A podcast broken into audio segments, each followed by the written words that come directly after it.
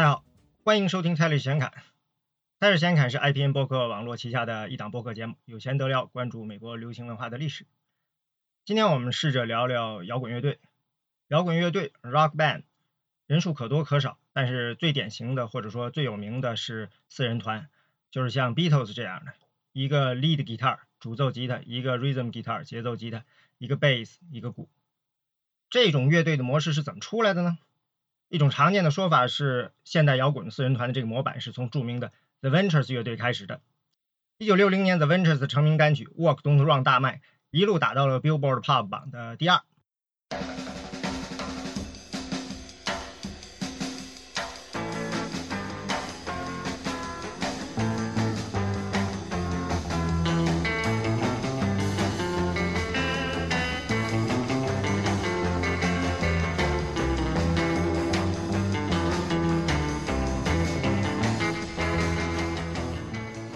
是一个现在看起来标准的四人团，Don Wilson 节奏吉他，Bob Bogle 主奏吉他，Nokie Edwards bass，还有 Skip Moore 的鼓。因为 Ventures 当年实在太火了，据说是史上销量最高的器乐摇滚团，卖出的唱片超过一亿张，估计是就有了这种说法。但是这种乐队模式当然不能说是 Ventures 发明的，比如说 Buddy Holly 的 Crickets 乐队也是这样的四人团，主奏吉他人声当然是 Buddy Holly，鼓手呢是 Jerry Allison，贝斯手是。Joe m a l d i n 节奏吉他 Nicky Sullivan。我们知道后来 Beatles 起名字，一定程度上也是受了 Crickets 这个名字的影响。同样在英国，The Shadows 现在看也是一支标准的摇滚乐队，两把电吉他，一支电贝斯加一个鼓，也是一九六零年出名。只不过影响力一开始主要在英国，他们应该也是受到了 Buddy Holly 的直接影响，因为他们用的火红的 Fender Stratocaster 应该就是从 Buddy Holly 去英国表演的时候才传到英国的，好像是被人顺过了一把过来。因为当时英国有进口管制，导致 Fender 的 Stratocaster 出了好几年了，英国市场还没有。当然，Buddy Holly 也不是最早的了。比如你看 Elvis Presley 最早的唱片，一开始就仨人：Elvis Presley 歌手、吉他、主奏吉他是 Scotty Moore，贝斯手是 Bill Black。后来乐队人多了，有了鼓手 DJ Fontana，和声乐队 Jordanaires，人就多了。总之吧，只要是被认为是重要的早期摇滚乐队的人都不多，也就是史上第一支拿到 Billboard Pop 榜第一的 Rock Around the Clock 乐队是 Bill Haley and His Comets，有八个人。对比着看呢，摇滚之前最火的是什么音乐呢？摇摆乐。一九三零到四零年代，大乐队的摇摆乐。大乐队有多大呢？那时候一支标准的乐队包括管乐部，四支萨克斯管，三支小号，两支长号，然后是节奏部，钢琴、贝斯、吉他。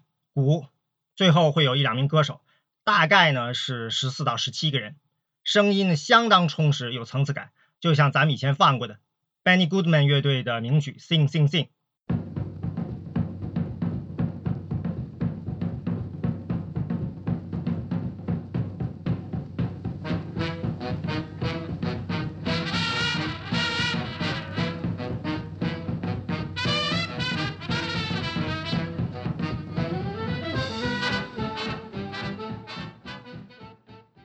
到了摇滚时代，一九五零年代末，新兴的摇滚团，一个主奏吉他，一个节奏吉他，一个贝斯，一个鼓，可能还有点别的吧，三个到五个人很常见。五零年代末的标志性声音呢，就是这种略显稀薄的声音，吉他、贝斯、鼓，最多呢再加加钢琴。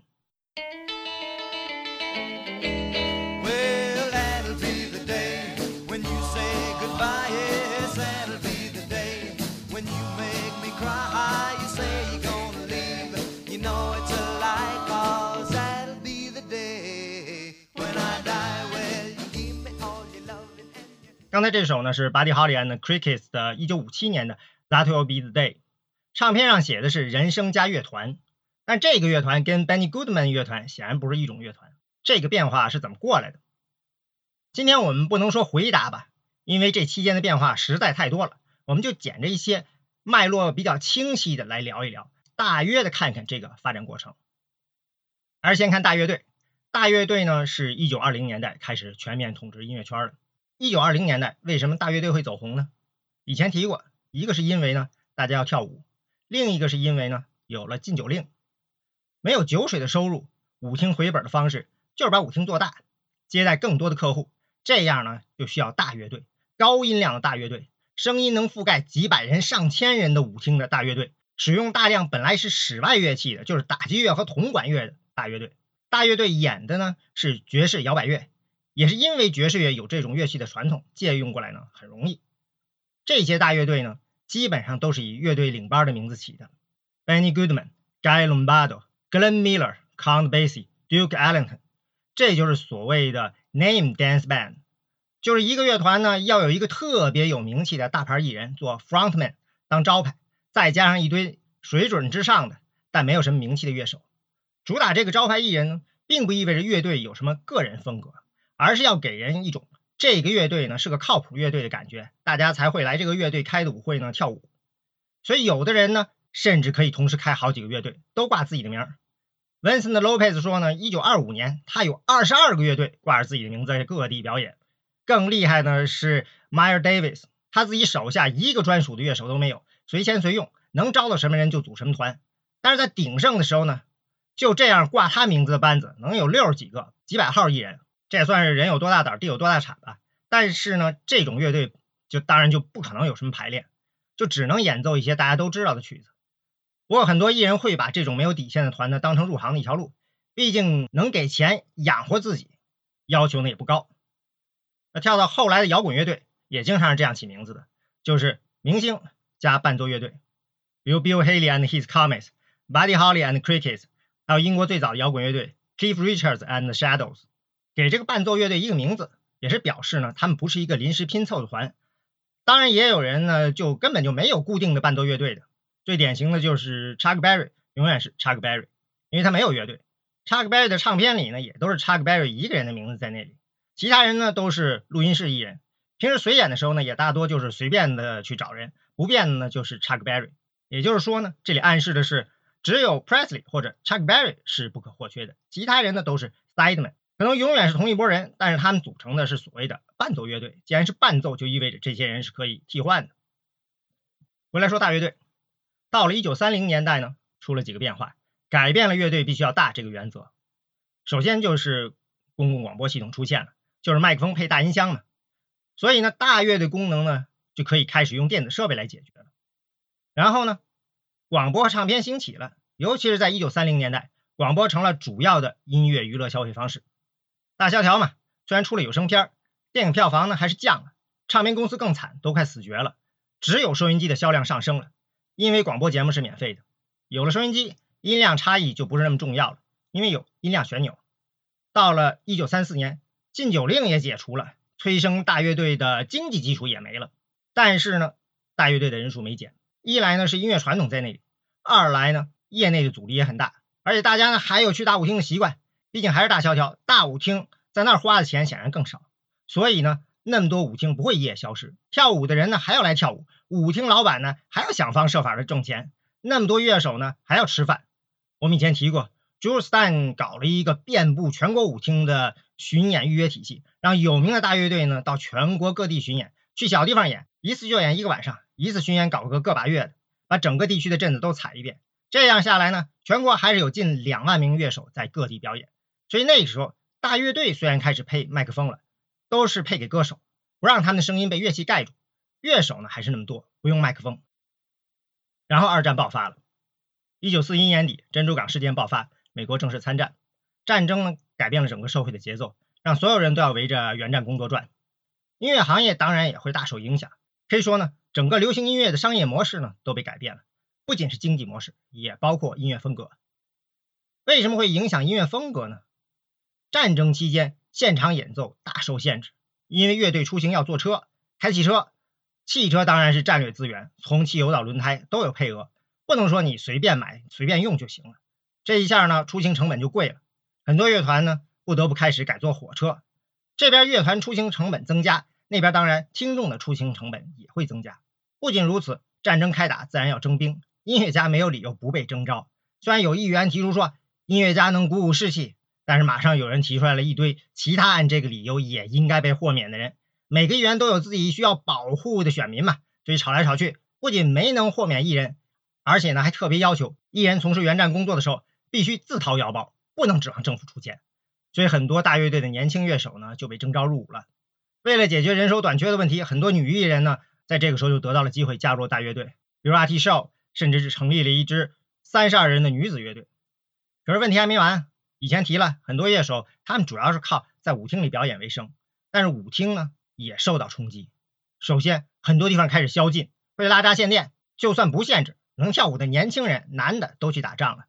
大学里女生都抱怨说，新兵一走，校园里就只剩下了四 F 男士，也就是没有通过体检不能入伍的人。就比如以前提过的篮球球星 George Mikan 这样的大近视眼，或者 Frank Sinatra 这样的马杆，或者 Malcolm X 这种被军队认为精神上有问题的危险分子。所以去舞厅跳舞的人呢，就是中老年人和小中学生。雪上加霜的是呢，一九四四年开始实施舞厅税 （Cabaret Tax），只要有人跳舞或者有人唱歌，这个地方就会被抽上一笔高达百分之二十的经营税。这还是从一开始的百分之三十降下来的。这个税呢，让不少舞厅关了门。这个税一直到一九六零年才会被减到百分之十，到一九六五年才会被完全取消。到那个时候，整个舞厅产业已经面目全非了。跟唱片业差不多的是，舞厅产业虽然整体上被大大削弱了，能活下来的乐团呢，挣的钱反而多了，因为他们成了稀有资源。比起跳舞的人来说呢，他们在数量上减的更多。于是，在这个时候呢，小团就兴旺了。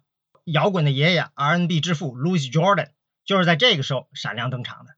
他的团呢叫 Timpani Five，既然叫 Timpani Five 嘛，就是六个人。Louis Jordan 是那个招牌 frontman。加上另外五个人，呃，其实这个人数倒不一定是固定的六个，乐器也不固定，但是肯定不多。虽然人少了，乐器少了，乐器跟大乐队一样，还是分管乐组和节奏组。但是管乐组呢，就只有萨斯管和小号，以及后来的电吉他这样的；节奏组呢，就是钢琴、贝斯和鼓。歌手呢，就是乐手兼任，比如 Louis Jordan 自己。反正人数肯定不多嘛，每样就一个人。重要的是呢，一辆普通的 station wagon 瓦罐，前面坐人，后面塞进乐器，大被子绑在车顶上。就全能装下，不需要包一辆大车。小团的好处是呢，分钱的人少多了。一支大乐队十四到十七个乐手加人声，Timmy Five 的人数呢最多也就是大团的一半，出行简单了，少了不少额外支出，所以每个人分到的钱就多了。在 Louis Jordan 的团里呢，每个人一周能拿到三百美元。如果你去顶级的黑人大团，比如 Duke Ellington 团，就只能拿到一百美元。肉眼可见的差别，这其实是个很自然的事儿。但是大乐队的传统在那里头。又有大舞厅撑着，所以呢，在一九三零年代呢，小团一直是稀有动物。像 Louis Jordan 的乐队吧，本来是在一九三八年成立的，不温不火。但是他的成名唱片呢，正好是在一九四一年底，火的正是时候。因为几天后呢，珍珠港事件就爆发了，美国就参战了，所以二战就来了，就跟个大陨石一样，把大乐队这些巨无霸恐龙给灭绝了。虽然没有像恐龙那么死那么绝吧，但至少给小团找到了一个上升的空间。这就是人的问题。战争呢，逼着大乐队减员，正好呢，逼出了小团。另一个阻碍大乐队退场呢，是音乐传统。小团取代大团，人少了，想要挣到同样的钱呢，场子还得是那么大，但是要用小团给撑起来，这音乐就要有变化。音量的事情呢，最好解决就是上麦克风嘛。之前呢，大乐队里麦克风只是歌手用嘛，现在呢，大家都用就好了。电吉他什么的也正好就都拿过来了。音量上解决了呢，下面就是肢体的问题。乐器少了呢，就做不出大乐队那种肢体密度出来。音乐呢很稀薄，所以呢音乐上呢也得变一变。怎么变呢？就从黑人音乐里找。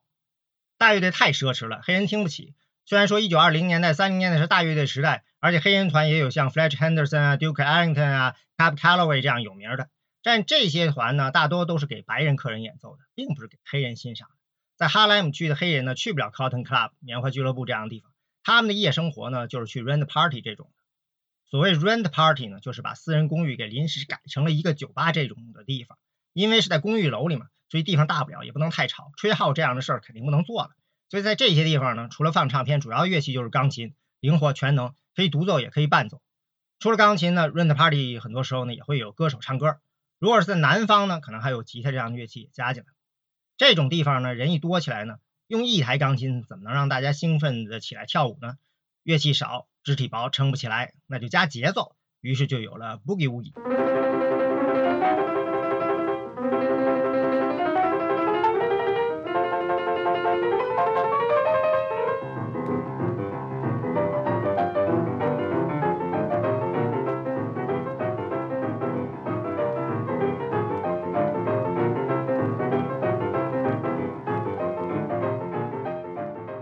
刚才是钢琴师 Albert Ammons 的 Boogie Woogie Stomp，用固定音型 ostinato 把单音呢拆解成连续的双音动机，一个小节里就有了八个音符 A to the bar，四四拍呢弹出了八拍子的感觉，听上去呢很快，很想让人跳起来。这样听上去呢，音乐肢体呢也就比较丰满。重要的是呢，不会被噪音盖住，在嘈杂的环境里呢，依然能够让整个屋子里呢都能听到。这对于在酒吧呀、rent party 弹琴的乐师来说呢非常重要。另外呢，自动点唱机出现了以后呢，点唱机的喇叭呢对钢琴的声音也很友好，还原度比较高。在酒吧用点唱机放唱片的时候呢，这种钢琴音乐呢也就会被多放几次。一九三八年底呢，John Hammond 在卡内基音乐厅呢举办了一场著名的音乐会，From Spirituals to Swing。John Hammond 摇滚迷可能知道，因为他是著名的 A&R 艺人招募和作品发掘的传奇人物，签去过 Bob Dylan、Aretha Franklin、Bruce Springsteen 这样的歌手。在摇摆乐的时代呢，他力推了 Benny Goodman，还把女儿都嫁给他了。在 John Hammond 的支持下呢，很多黑人艺人呢都获得了机会进入所谓的白人团，比如 Billie Holiday 就是他在 Benny Goodman 那里演出的时候呢被听到了，签下。办这场音乐会当然也是这个意思。当时呢正好是摇摆乐大兴啊，所以呢 John Hammond 就想着说呢，我来利用摇摆乐的红火呢，来向大家介绍其他的黑人音乐，告诉大家呢，黑音乐不只是爵士和城市蓝调这样的。这个音乐会里呢，有好几位当时著名的 Boogie 钢琴家参演，比如刚才我们听到的 Albert Ammons。音乐会获得好评后呢，马上就被拉去录音了。到1940年代呢，Boogie 节奏呢就横扫美国，推动了快节奏城市蓝调的出现。到二战的时候呢，就形成了所谓的 j u n g Blues 热。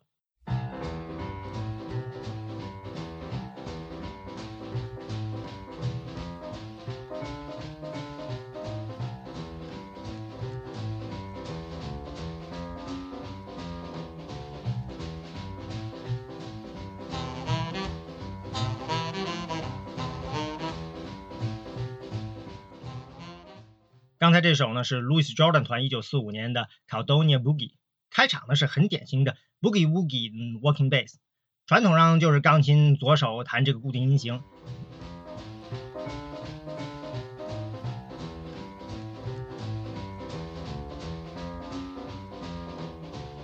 还有鼓什么呢配合着，非常标准的 Louis Jordan 是搞笑。你说谁没事会管自己的女朋友叫大头啊？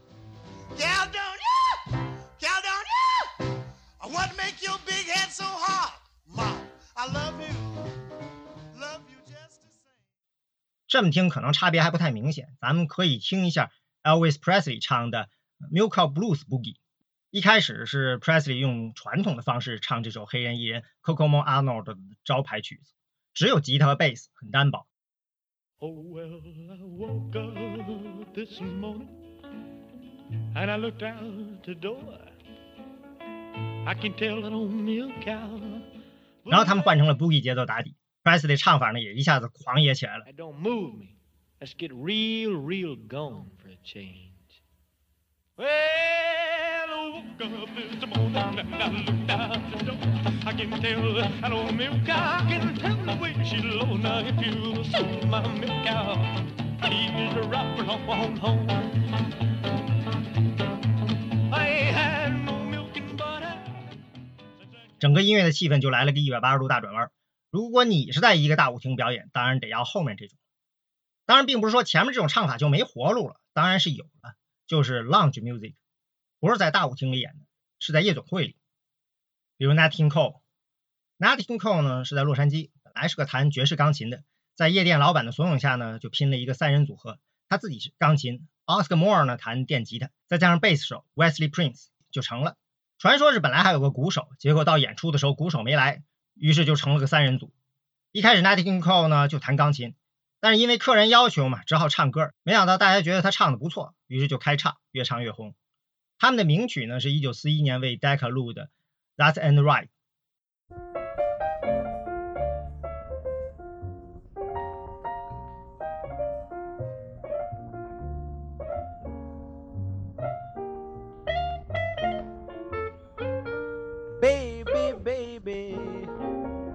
What is the matter with you?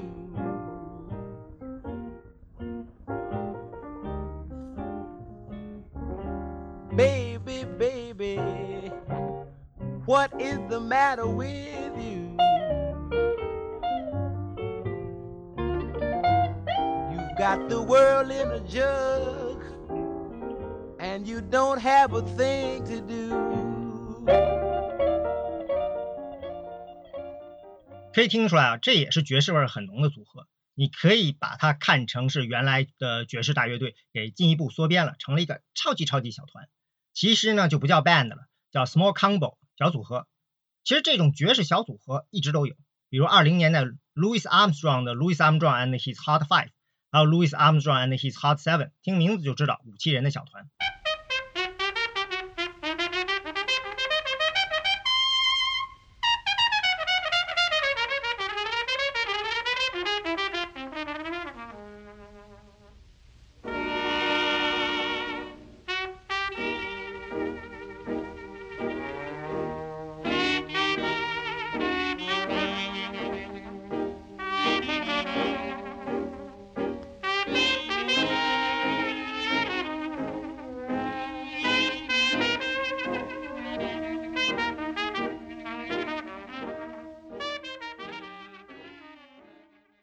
刚才是 West End Blues，Louis Armstrong and His Hot Five 的经典。但是这种爵士小团呢，主要在黑人社区里或者唱片里。毕竟这种小团阵容呢，在一九二零年代没法在大舞厅里跟大乐队抗衡，走小厅呢，在经济上还不划算。这种小团呢，你必须得有一批比较有钱的白人死忠粉，才能开到白人的小沙龙里去。所以要等到一九三零年代，爵士文化呢慢慢起来了，小团呢才慢慢有了演出机会。到了一九三零年代呢，很多大乐队底下呢就都有小组合，就像 Benny Goodman 就有 Teddy Wilson、Gene Krupa 三人组，后来呢加了 Lionel Hampton 就是四人组，后来再加上 Charlie Christian 几个就是六人组。Tom Dorsey 呢有 Clan Bake Seven，Artie Shaw 呢有 Gramercy Five，Cab Calloway 呢有 Cab Drivers。大乐队是在大舞厅为跳舞的人服务，这些小组合呢就是在类似音乐厅这样的地方呢让听众来欣赏。你看这地位其实都不一样了，这个算艺术家待遇。但是呢，总有点曲高和寡的意思吧，只给能欣赏自己的人听。但是到了二战的时候呢，这机会多起来了，因为打仗嘛，很多白人艺人呢也都被征召了嘛，就让黑人艺人呢有机会呢去白人社区去演奏，填上这个空。于是这种三五人的黑人小团就多了。而在洛杉矶，West Coast Blues 西海岸蓝调的祖宗 T-Bone Walker 在一九四二年录了这首名曲《Mean Old World》。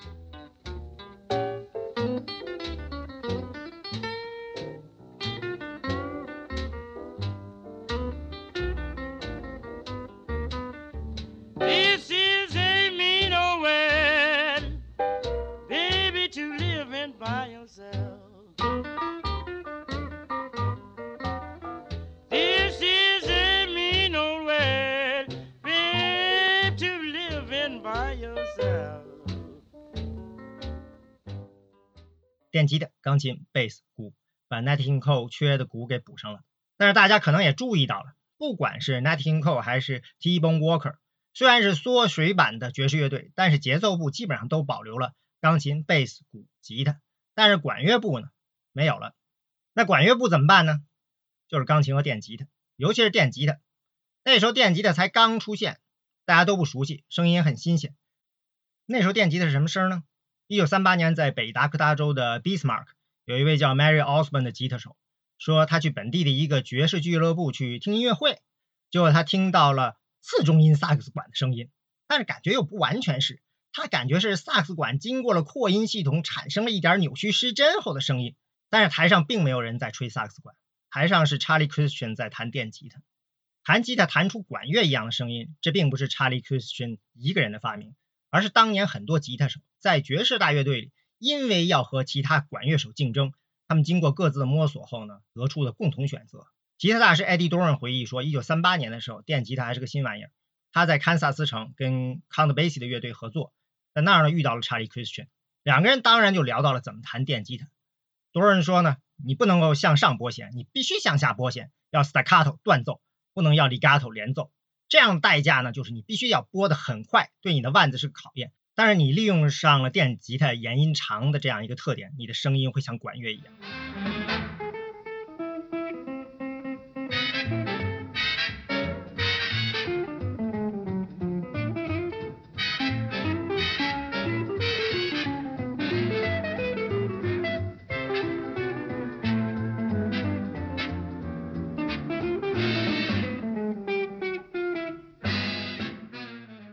这是 Charlie Christian 和 Benny Goodman 乐队在一九四一年录的 Solo Flight，但是唱片是在 Charlie Christian 去世之后才发行。四四年的时候打到了当时的黑人音乐榜的第一名。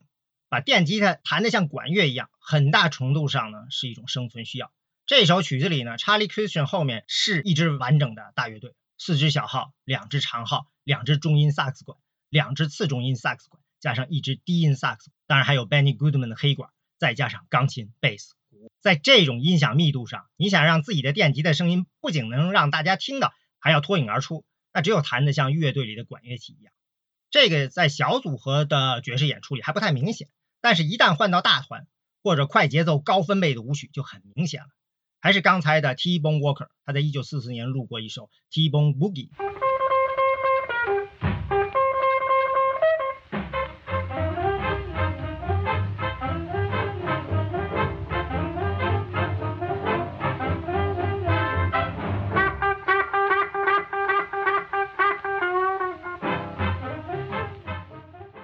这个录音里呢，T-Bone Walker 的电吉他要对抗的是 Mar Young 的大乐队，电吉他和管乐直接竞争，一上来就是 Eddie Duran 说的一连串的向下拨弦断奏。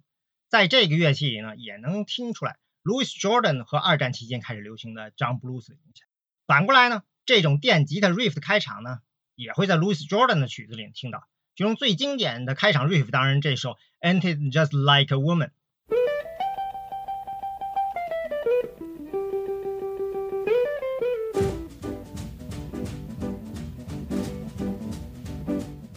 这里面吉他的快速单音弹奏已经不太像管乐了，而更像钢琴，就是钢琴弹的 boogie 节奏的 riff 开场。摇滚迷对于这段 riff 应该很熟，因为这段 riff 被摇滚大神 Chuck Berry 一个音符一个音符的照抄起来，放在他自己好几首名曲的开场，成了摇滚乐里的经典 riff。比如1956年的 Roll Over Beethoven，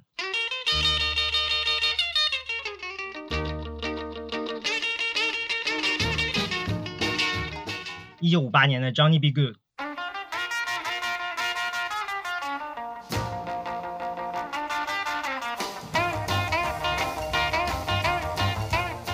一九六四年的《Promised Land》，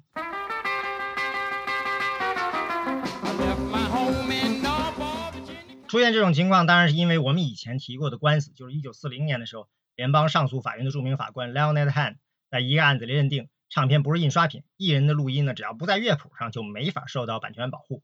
像这种开场的吉他 riff 属于编曲，不属于原曲，不在注册了版权的乐谱上，也就不受版权保护，所以 Chuck Berry 可以照抄下来翻演。不需要授权，也不需要给版权费。Louis Jordan 的吉他手 Carl Hogan 除了表示一下自己很高兴受到这样的翻奏礼遇，也没办法向 Chuck Berry 要钱。反过来，后来 Beach Boys 的 Surfing USA 整条旋律线照抄 Chuck Berry 的 Sweet Little Sixteen，就被 Chuck Berry 的出版商告上了门，要了版权费和共同作曲的署名。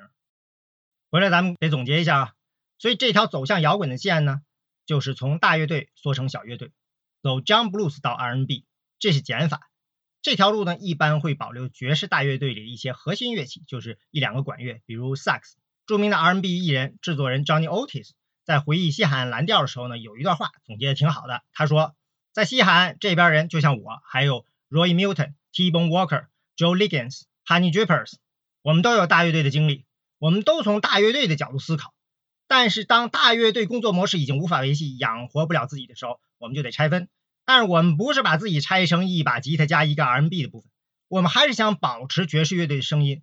我们可能会保留一支小号、一支长号，还有萨克斯，这就有点像铜管和木管乐队了，还是演奏 Bob 和摇摆乐 Riff。当你把这个叠加到乡村蓝调和 Boogie 的框架下，就成了 R&B，然后从 R&B 就发展出了摇滚。这里呢，Johnny Otis 就提到了 R&B 就是瘦身的大乐队和乡村蓝调 Boogie 节奏的结合。所以这后面还有一条线，还有一条加法的线。刚才我们提过了爵士小团，但是除了爵士团，还有其他黑人音乐风格也在向小团迈进。这就是乡村蓝调，像 Louis Jordan 的 John Blues 风格，还有 Boogie Woogie 里面就融合了大量的蓝调元素。所以呢，下面呢我们就聊一下从乡村蓝调开始另一条线。这条线呢是做加法，就是从一两件乐器开始，一点点的把乐器给加上去。感谢收听 Touch 先看，我们的网址是 Touch 点 FM。也欢迎收听 IPN 旗下其他的精彩播客节目，我们下次再见。You buy a woman clothes and give her money on the side. No matter what you do, she's never satisfied. Ain't that just like a woman? Ain't that just like a woman? Yes, that's just like a woman. They'll do it every time.